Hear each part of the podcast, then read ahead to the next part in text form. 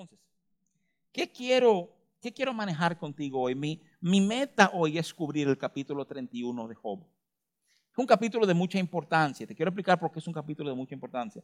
Es un capítulo de mucha importancia porque el capítulo cierra diciendo, y aquí termina los discursos de Job. El capítulo 31 es como un tipo de cierre slash resumen. Es como su última defensa de todo lo que él ha venido diciendo y hablando y señalando y resaltando, ¿verdad? A estos tres amigos que han venido para condolerse con él y consolarle. Eso nos dice el mismo libro de Job sobre la llegada de sus amigos. Entonces hemos visto, mira qué cosa fascinante, ¿verdad? Que, que este proceso de consuelo, el proceso de condolerse con él, alguien puede decir, bueno, ellos vinieron a sentarse y a pelear con él, pero, pero ¿y qué si te digo? Que verdadera consolación envuelve confrontación que verdadera consolación envuelve confrontación. Yo no estoy hablando de pleitos feos como, como pasa en momentos en Job, ¿eh? Pero si estoy hablando de una disposición y una disponibilidad de hablar la verdad aún en medio de dolor.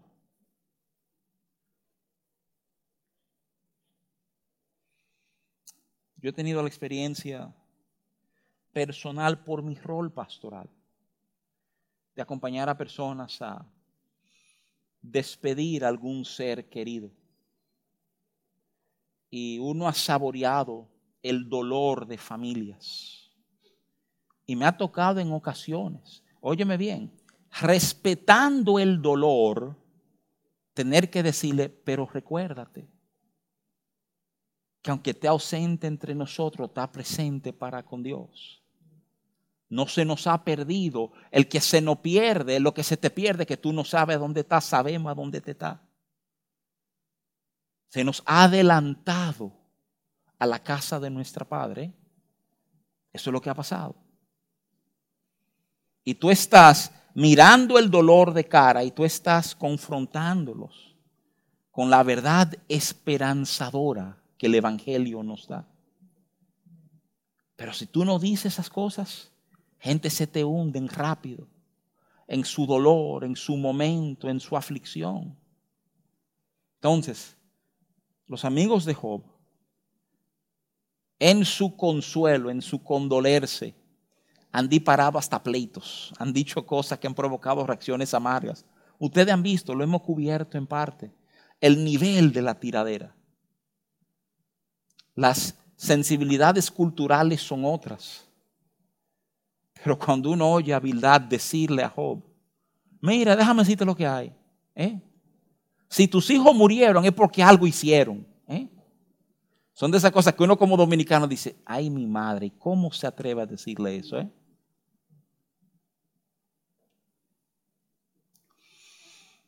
Job no ha sido fácil tampoco. Hemos visto su tiradera a sus amigos.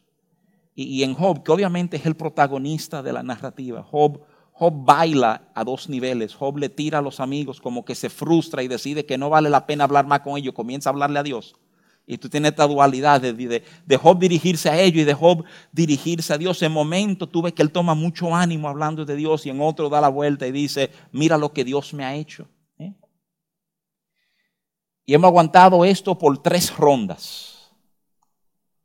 Por tres rondas ha hablado Elifaz ha respondido Job, ha hablado Bildad, ha respondido Job, ha hablado Sofar, ha respondido Job. Y ya los argumentos se están acabando. Ya hay poco que decir.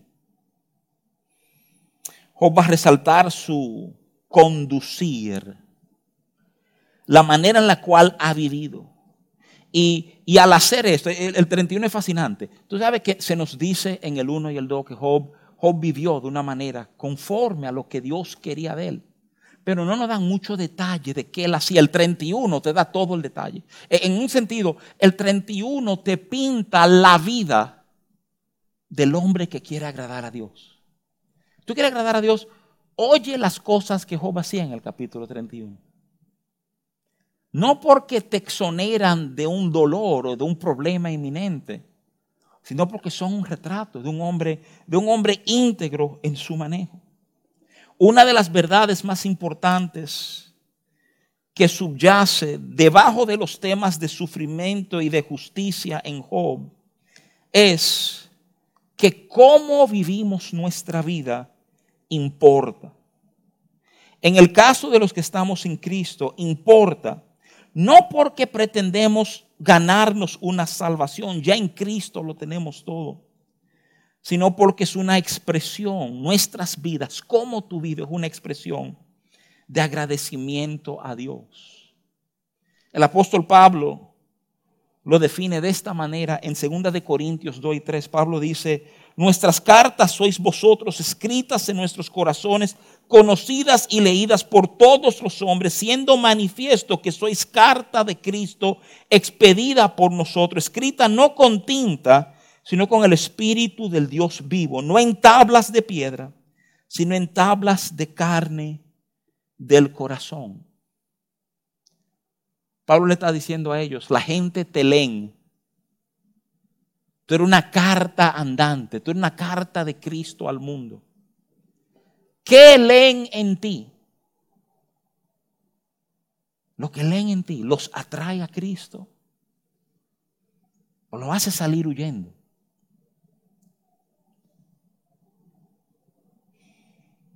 La fuente de nuestra vida tiene que ser ese, ese fluir de agradecimiento. Y si tú no estás viviendo desde el agradecimiento, con cariño te digo, necesitas revisar tu corazón. Oye, si tu base para lo que tú estás haciendo es cualquier otra cosa que no sea agradecimiento, aún sensaciones nobles, no, el deber. Claro que hacemos cosas porque hay un deber, pero mi deber tiene que estar conectado a un agradecimiento. Aún mi deber necesita estar conectado a un agradecimiento. Eso no se sostiene solo. Te desgasta. De hecho, paréntesis, ¿verdad? De un tráiler de cine. Te invito este domingo a escuchar lo que voy a estar hablando. Voy a estar hablando de lo que motiva nuestro corazón en el orden, de qué es, qué es el combustible que nos empodera hacia Dios. Cierro paréntesis, ¿verdad? Vuelvo a Job. Déjame, déjame ayudarte a entender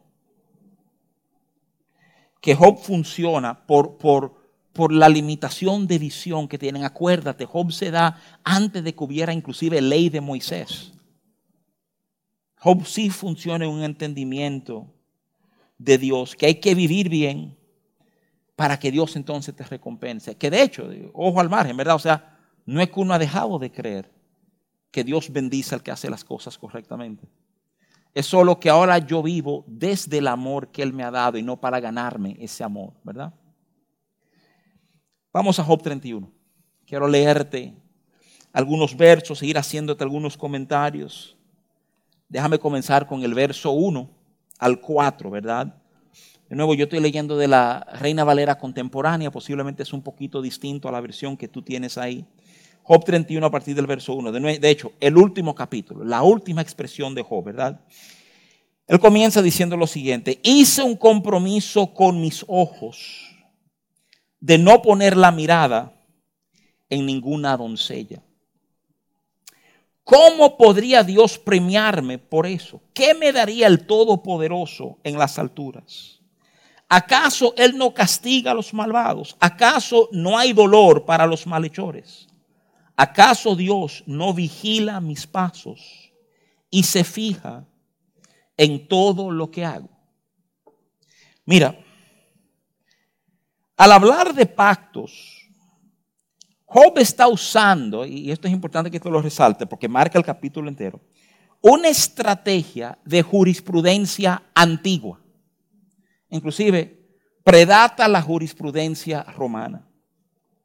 Y es es una figura que se conoce como el juramento o el pacto aclaratorio. Este tipo de juramento, esta figura que se usaba y se usaba en momentos donde tú venías a presentar tu causa ante los jueces de la ciudad, que usualmente eran los ancianos. Tiene que ver, tiene que ver, oye esto, con establecer una serie de maldiciones sobre ti mismo si lo que dices no es cierto. El capítulo 31 contiene una serie de referencias a este pacto.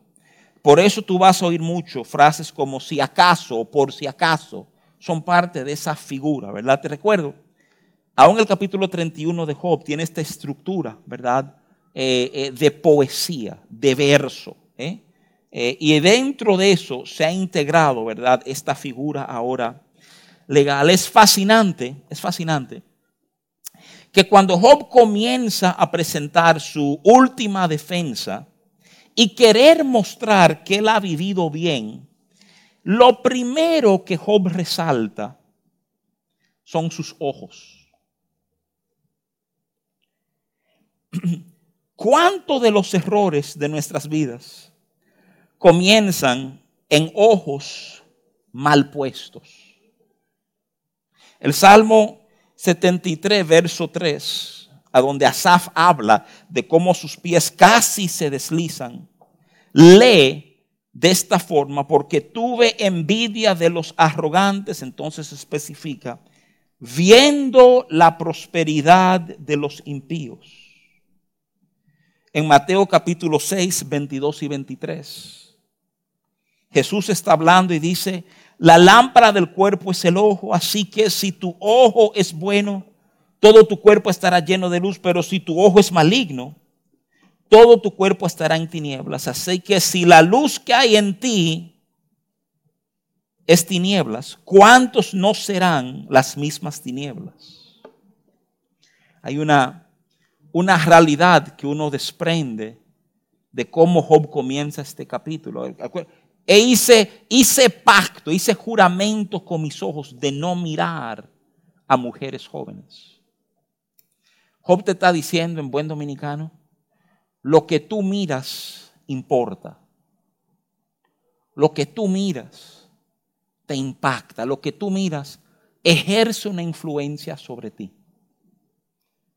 Muchos, muchos piensan que no. Yo sé que hay muchísimos jóvenes que dicen, no, pero eso no es nada, ¿verdad?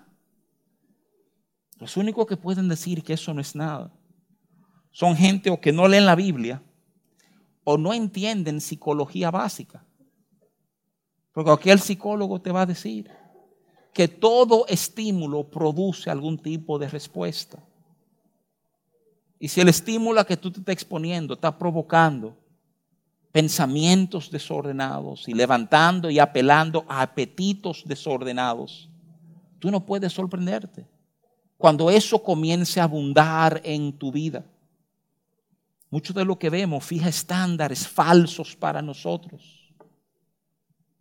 Comienza a apropiarse una depresión, una sensación de fracaso, cuando de repente no podemos vivir a esos estándares. Me impresiona que hablando de un hombre que quiere vivir íntegramente, que quiere ahora sacar un momento para por fin demostrarle a sus amigos que él no es un malvado, que él no está mintiendo, que él no ha pecado, comienza diciendo, mis ojos.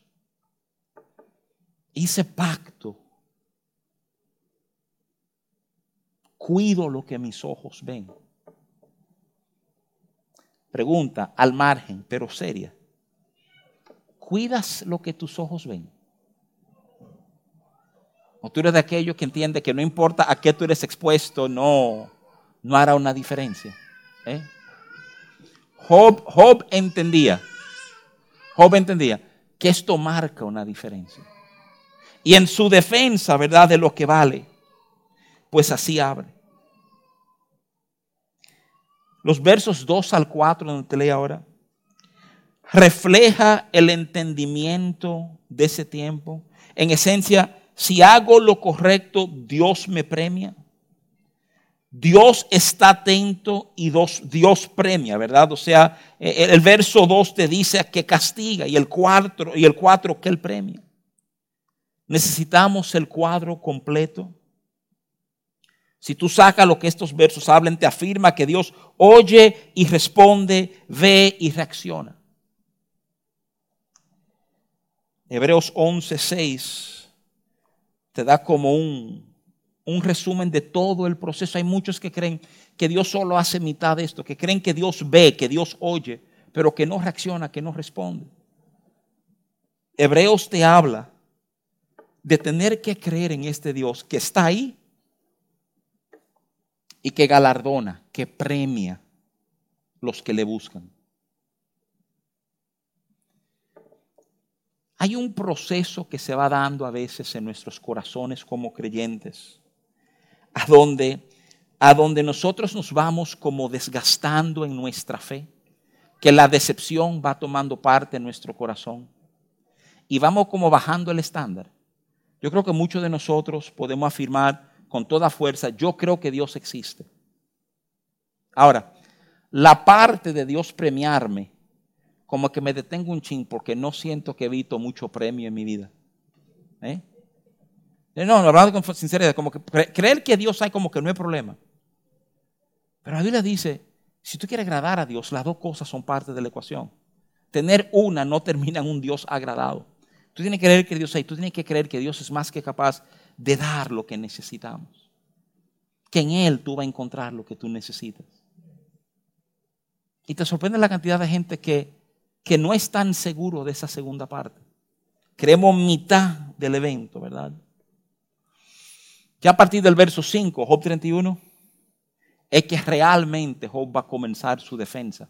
Él habla del pacto de sus ojos, él habla de cómo Dios responde, y aquí es donde él comienza a exponerte su vida. ¿eh? Y me interesa que lo, lo examinemos con cuidado. Mira cómo él comienza. En el 5 ¿verdad? Él habla de, de no haber mentido, no haber engañado a todo el mundo. En el 6 se atreve a decir que Dios me pese en su balance para que compruebe que soy inocente. En el 7, si acaso me he apartado del camino y permití que mis ojos guiaran mis sentidos, o dejé que mis manos tomaran algo ajeno, entonces, aquí está la maldición, que otro coseche lo que yo sembré y que mis siembras sean desarraigadas. Mira qué cosa fascinante. Job comienza con el tema de sus ojos. Y la segunda defensa que él quiere presentar es esta. Yo no he mentido y yo no he engañado a nadie. De nuevo, tú quieres tener una idea de cómo luce, qué luce una vida de alguien que está, que está dándole duro tras Dios. He guardado mis ojos. No he mentido. No he engañado a nadie. Y si no fuera así, que otro coseche lo que yo sembré y que mis siembras sean desarraigadas. De nuevo, Job toca el tema de los ojos. Los ojos guían nuestro sentido. Es el Espíritu Santo a quien tú y yo tenemos que darle prioridad hoy en este tema de nuestro sentir. Es justo Pablo de nuevo en 2 de Corintios 5, 7 que nos recuerda que tú y yo no andamos por vista. Eh, eh, qué importante es entender esto, porque, dame decirte algo, si tú, si tú lees rápidamente cuando Job vaya hablando y vamos a ir leyendo más y más de cómo él vivía, tú dices, frécome, qué estándares de vida.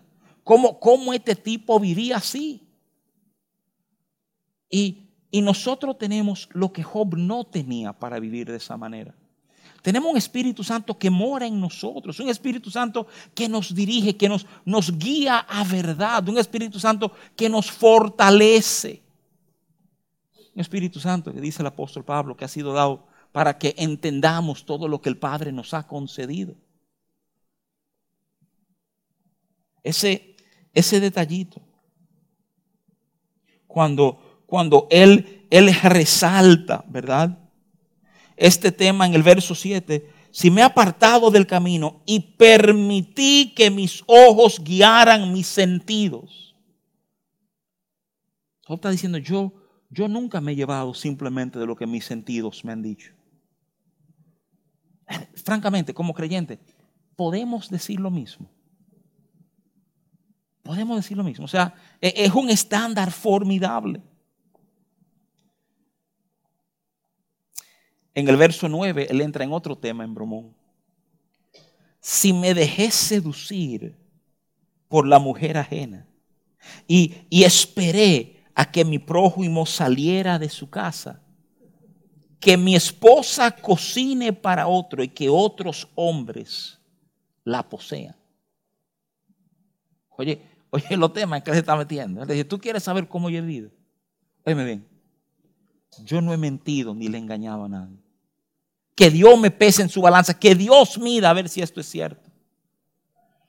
Y después de hablar, ¿verdad? De, de su no mentir, Él retrata que no me he apartado de tu camino o dejé que mis manos tomaran algo ajeno.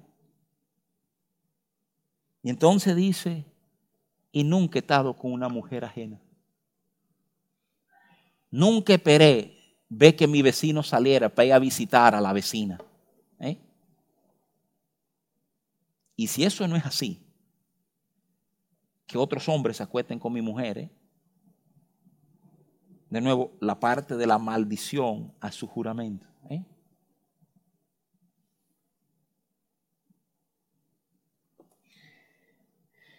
Déjame dar un brinco al 13. Si no hubiera atendido a mi siervo y sierva cuando, cuando reclamaban que les hiciera justicia, ¿con qué cara podría presentarme ante Dios y responder cuando me preguntara por ellos? Nuestro deber de reflejar justicia y misericordia aún en nuestro quehacer. Job está diciendo, esto no era meramente un tema de mi corazón, de cómo yo me administraba yo. Es un tema de cómo yo administraba aún las cosas que me habían sido concedidas. Cuando tú estás hablando de un siervo, una sierva, eh, eso es código, entre líneas, no se confundan. Hablar de siervo es hablar de un esclavo. Está diciendo, cuando la gente que están debajo de mí venían a reclamar justicia, oye, ¿Cómo iba yo a mirar a Dios? Si de alguna manera yo no trataba a esta gente de la manera en que se debía tratar. En el verso 15, acá, aquí está su reclamo de equidad. El mismo Dios nos dio vida en el vientre, a ellos y a mí nos dio forma en la matriz. Ahí está su conciencia social en cuanto a, la, a los esclavos, ¿verdad? Lo que sigue ya no tiene que ver con su corazón, sino con sus acciones. Oye el verso 16. ¿Acaso impedí la felicidad del pobre? ¿O dejé que las viudas desfallecieran de hambre? ¿Acaso me aparté para comer a solas, para no compartir mi pan con los huérfanos? Más bien para los huérfanos fui un padre y protegí a las viudas como a mi propia madre. El 19. ¿Acaso vi a alguien totalmente desnudo? Y dejé al pobre sin un abrigo con que, con qué cubrirse. Más bien, me bendijo de todo corazón cuando entró en calor con mis vestidos de lana. Con mis vestidos de lana. ¿eh? Nadie puede decir que yo vi un tipo en necesidad y no da basta de lo mío para resolverlo. Del 21 al 23 dice, jamás alcé mi mano contra el huérfano cuando estuvo en mi mano impartir justicia. Y aquí viene la maldición, que se me zafen los brazos cimientos, que me rompan los huesos del brazo. Siempre he sido temeroso de Dios, ante su gran poder nada puedo hacer. Y ahora él va a volver, a reflejar su corazón. Ya sale de la gente y vuelve a su corazón. En el 24 él va a decir esto. Jamás puse mi esperanza en las riquezas, ni deposité en el oro toda mi confianza.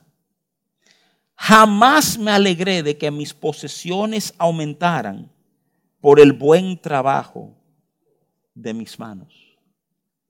Ahora, recuerda que desde el capítulo 1 nos están resaltando la riqueza de Job. Va al punto de decirte que era el varón más rico de todo el oriente. Y aquí está Job diciendo, aunque tú me hayas visto con todas esas cosas, necesito que tú entiendas que mi corazón nunca estuvo en esas cosas. Y eso nos lleva a esa conversación, digamos, vieja pero necesaria. Viejo y necesaria porque, porque se ha producido un efecto péndulo. El efecto péndulo es cuando hay una reacción tan adversa a algo que se ha desequilibrado que corremos al otro extremo.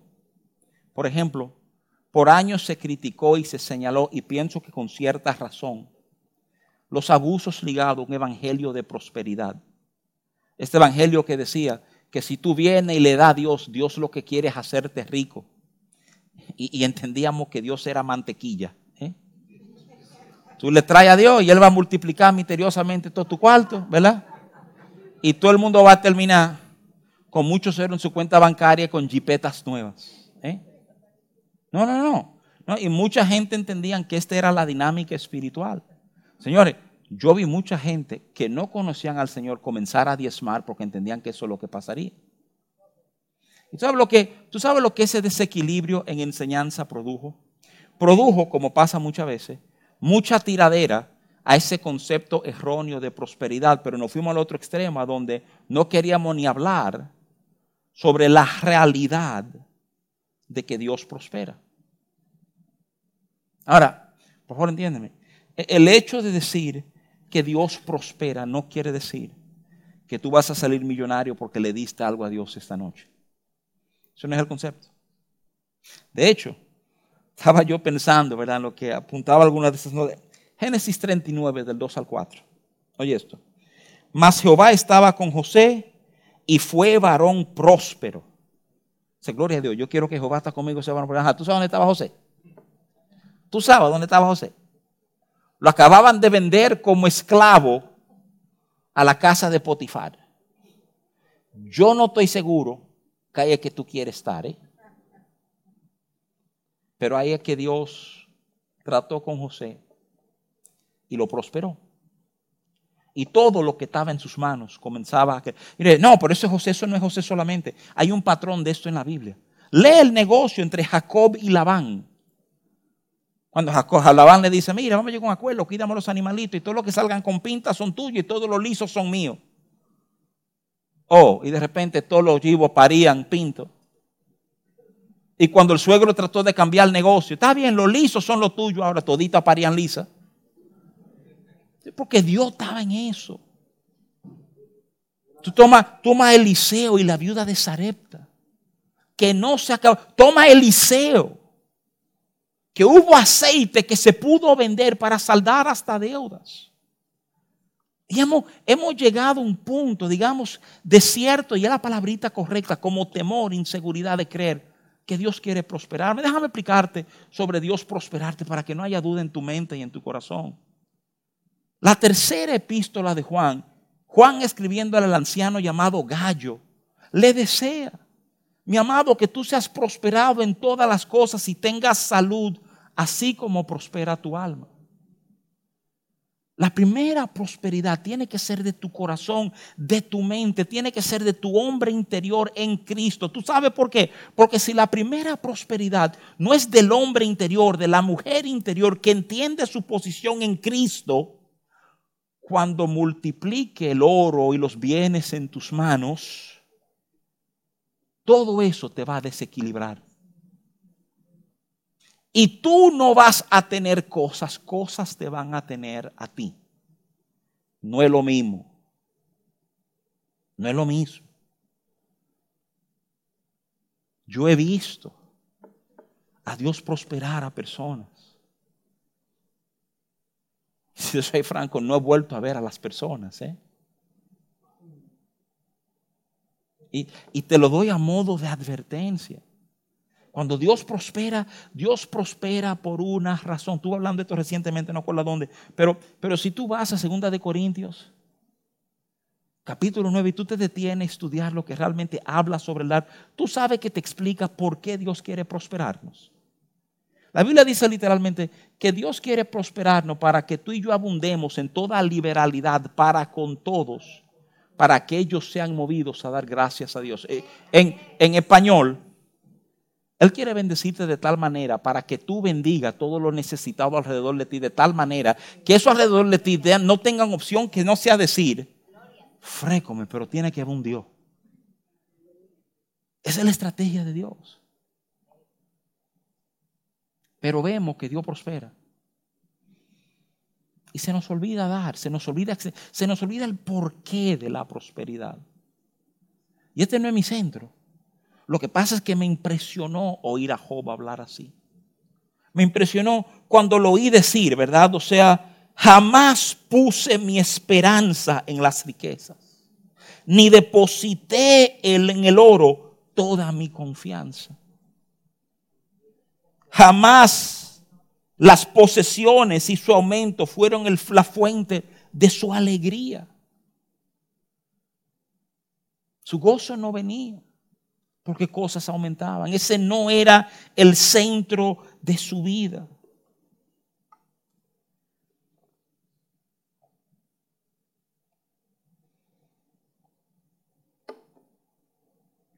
Déjame avanzar al 26. Que esto es un tema pesado. Él dice, ya, ya habló de las riquezas, ahora él dice esto. Él dice, jamás disfruté del sol radiante, ni de las bellas noches de luna, con la idea de adorarlos en secreto y de enviarles un beso con la mano. Eso hubiera sido un gran pecado, pues habría pecado contra el Dios Altísimo. Mira, Job está retratando un proceso que pasa en la vida de los hombres. Job está hablando de ser expuesto a algo que te impresiona. Él habla de la belleza del sol, de, de, la luna en la noche, de tirarle un beso, porque ahora eso es lo que tú vas a valorar. Job está hablando de este proceso de sustituir lo que está en el centro de tu corazón. Romanos 1, 21, 22 23 dicen así. Dice, pues habiendo conocido a Dios, hablando de los hombres, no le glorificaron como a Dios ni le dieron gracias, sino que se envanecieron en sus razonamientos y su necio corazón fue entenebrecido, profesando ser sabios, se hicieron necios, y aquí está el problema, oye esto, y cambiaron la gloria del Dios corruptible en semejanza de imagen de hombre corruptible, de aves, de cuadrúpedos y de reptiles. Hay tendencia a que esto pase en nuestras vidas. Yo he dicho en algunos espacios que si tú lees Romanos 1, tú lees una breve historia, un breve resumen de la historia de toda la humanidad, y esa es la parte céntrica. Se conocieron a Dios, pero por su dureza de corazón, por su entendimiento entenebrecido, por su pecado, por su indiferencia, cambiaron los que conocieron de Dios y tomaron lo incorruptible, lo sacaron del centro y pusieron en el centro lo que nunca debió estar en el centro. Cuando cosas periféricas ocupan el centro hay problemas. Job está diciendo, nunca hubo otra gloria por la cual yo pudiera sustituir la de Dios en el centro de mi corazón. Simplemente no hice eso. Y de ahí él pasa a cómo él trató a sus enemigos.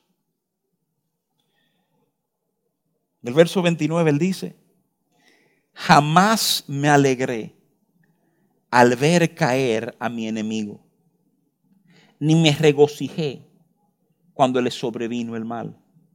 Jamás le pedí a Dios maldecir a alguno para no pecar, prefería quedarme callado. Esto, esto, me impresiona enormemente. Eh, lo primero es, y quiero animarte a esto, ¿verdad? Porque Pablo te anima a esto. Pablo dice que en cuanto dependa de nosotros, vivamos en paz con todos los hombres. Pero hay una realidad incómoda de oír que es amar a Dios y querer vivir en conformidad a los estándares de Dios. Produce roces, produce problemas. Hay gente que simplemente no le gusta eso. Y lo extraordinario del caso es que la Biblia nos habla, nos da mandato de cómo manejar lo que, sea, lo que Job hacía sin instrucciones, tú y yo tenemos instrucción para hacer, nos da instrucciones particulares de cómo manejar los que te odian, los que se llaman tu enemigo. Jesús mismo, eh, me encanta lo práctico de Jesús, dice acá. Pero si tú oras por lo que te caen bien, ¿qué tú estás haciendo diferente de los gente? Ora por lo que no te caen bien. El que te haga un mal, págale con bien. El que te quiere imponer que vaya una milla, ve dos con ellos. No pague. No pague, no pague un mal por un mal. Si te hacen un mal, paga con un bien. Óyeme, señores, aquí entre nosotros no son sugerencias. Te está marcando un estándar de cómo tú y yo debemos vivir. Y yo creo que francamente que en cómo tratamos a nuestros enemigos hay un tremendo indicador de madurez en nuestras vidas. Con toda honestidad, yo creo que probablemente uno de los mejores indicadores para yo medir mi grado de madurez en Cristo. Nunca me alegré al ver caer a mi enemigo.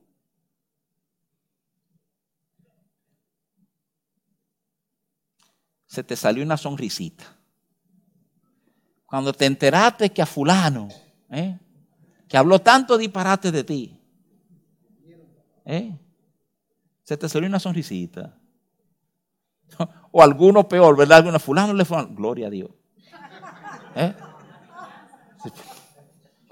¿Cómo que, ¿Cómo gloria a Dios, verdad? ¿Eh?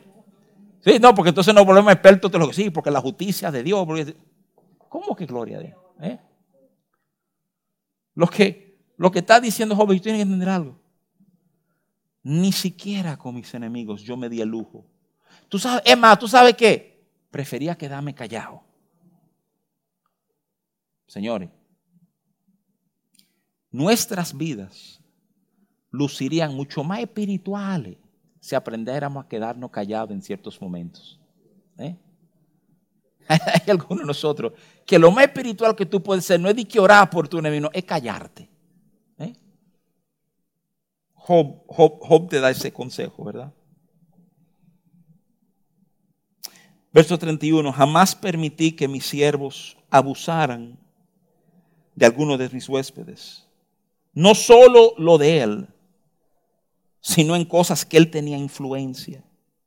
¿Cómo manejó sus errores? Mira a partir del verso 33. Si acaso como humano encubrí mis faltas, si guardé el secreto de mi maldad, fue por temor al desprecio de los nobles y a lo que el pueblo pensara de mí, pero guardé silencio y no salí de mi casa. Ese detalle de, de, guardé silencio y no hablé, no, no es. Uno puede entender, ah, pero lo encubrió. No tiene que entender. Lo que Job está diciendo es, no mentí sobre lo que hice. Yo no voy a hablar mentiras sobre lo que pasó. Entonces, en el verso 35, sean pacientes, esto solo tiene 40 versos. En el 35, ¿verdad? Su, su gran reclamo va a salir a la luz. ¿Cómo quisiera que alguien me escuchara? Aunque mi enemigo me someta a juicio, confío en que el Todopoderoso hablará por mí. Con mucho gusto aceptaré su juicio. Con mucho gusto lo portaré como corona. Esa declaración me impresiona muchísimo. primero porque los amigos de Job entienden que todo lo que le está pasando es el juicio de Dios. Sus amigos entienden, esto te está pasando porque tú tienes pecado oculto, tú no has querido confesar, en tu corazón deben haber mil disparates, por eso está ocurriendo todo esto en tu vida. Y Job está diciendo, yo estoy en espera de su juicio. Esto no puede ser juicio de Dios. Eso es un debate como mucho más frecuente de lo que uno quiere admitir en el cristianismo. Todo el mundo cree que las cosas malas que pasan es un juicio de Dios. Quiero, quiero tomar un momentito, cristología, ¿verdad? Decirte, mira, si tú entiendes la cruz de Cristo, entonces tú entiendes que todo el juicio que tú, yo, Job y todo el mundo merecía cayó sobre esa cruz. Eso no quiere decir que no pasen cosas difíciles en nuestra vida. Pero la única manera en que el juicio cae sobre mí, no sobre esa cruz, es si yo salgo de debajo de lo que esa cruz representa. ¿eh? Yo puedo mirar momentos difíciles en mi vida con la certeza, oye, Dios está conmigo en este proceso porque esto no es su juicio y algo grande Dios va a hacer en mí. Pero es importante que entendamos esa verdad. ¿Para qué? Para no vivir confundidos.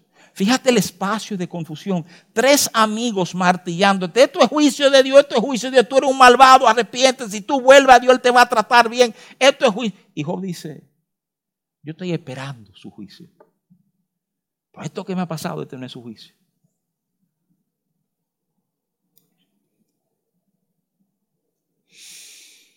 El verso 35 contiene una particularidad, es un detalle, es un detalle, pero que en algunas traducciones, esto se llama crítica textual, está en algunos pasajes, no está en otros, no porque cambie una doctrina fundamental, pero en este caso hay un detalle que me interesa resaltarte. Déjame leerte el 35 otra vez. Dice, ¿cómo quisiera que alguien me escuchara? Aunque mi enemigo me someta a juicio, confío en el Todopoderoso. Confío que, en el Todopoderoso hablará por mí.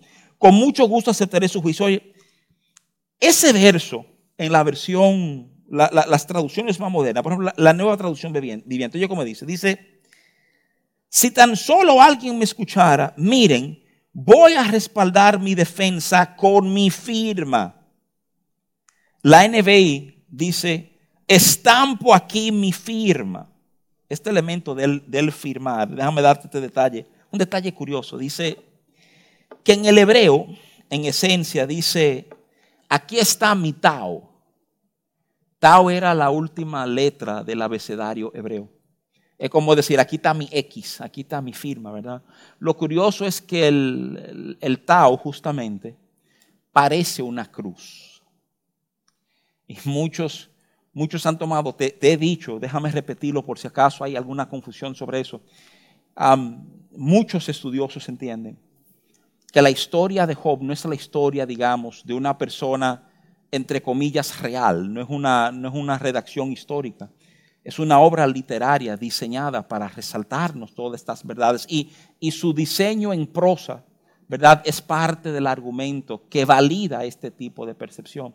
Pero de nuevo, simplemente curioso que alguien diría al final de mi discurso que la cruz hable por mí al final de mi defensa, o sea, que la cruz sea, ¿verdad? Mi, mi juicio, que la cruz sea lo que determine mi bien. Job cierra su argumento llamando un testigo a favor de él. Y el testigo que él invoca son sus propias tierras. El 38 dice, si mis tierras hablan contra mí y lloran de dolor por lo que les hice, si saqué provecho de ellas sin retribución o me aproveché de la bondad de sus dueños. Que en lugar de trigo me rindan abrojos, que me den espinos en lugar de cebada. Y termina el capítulo diciendo, aquí terminan los discursos de Job. ¿eh? De nuevo, mi detenimiento en Job, en este capítulo de manera particular, es porque Job está haciendo un desglose. En ningún otro lugar, tú, oyes cosas en la Biblia, tú oyes, por ejemplo, tú oyes esto. David, y así le refiere la Biblia, hombre conforme al corazón de Dios. Habla de Moisés, amigo de Dios. Pero, pero en ningún otro lugar de la Biblia tú tienes como este ejemplo vivo de diferentes aspectos de su vida y cómo él vivió por su afán de agradar a Dios. Hasta que tú llegas a Job 31 te desglosa los temas de, de, mentira, de mis ojos, de mi corazón, de, de cambiar glorias, ¿verdad? De, de, hacer justicia, de que si me quedé con lo mío, que si la prosperidad dominó mi corazón. Ahí hay un retrato de un hombre buscando agradar a Dios. Y nos sirve de modelo, nos debe llevar como una, una revisión profunda de nuestros corazones. Si Dios me da gracia y me lo permite, la semana que viene conoceremos a Eliú. Eliú es el cuarto amigo de Job. Este no ha hablado y no ha hablado por una razón. Eliú no ha hablado porque es un muchacho. Él va a comenzar su discurso resaltando esto. Yo me he quedado aquí, respetándolo ustedes, respetando los rangos, dejando que ustedes hablen. Pero hay dos o tres cosas que yo tengo que decir. Y Eliú se la de quita porque no la han dejado hablar. Entonces él va a hablar por cinco capítulos en línea, ¿verdad?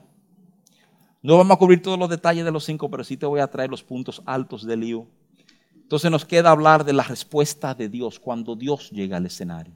¿Cómo responde Dios a todo esto que se ha dicho? Tanto a los amigos como a Job. y luego tenemos el cierre. Te invito, te invito a tomar estos días para releer diferentes aspectos de Job. Porque yo creo que sobre todo uno preparándose para oír cómo Dios responde, hay mucha riqueza en entender algunas de las cosas que han sido planteadas.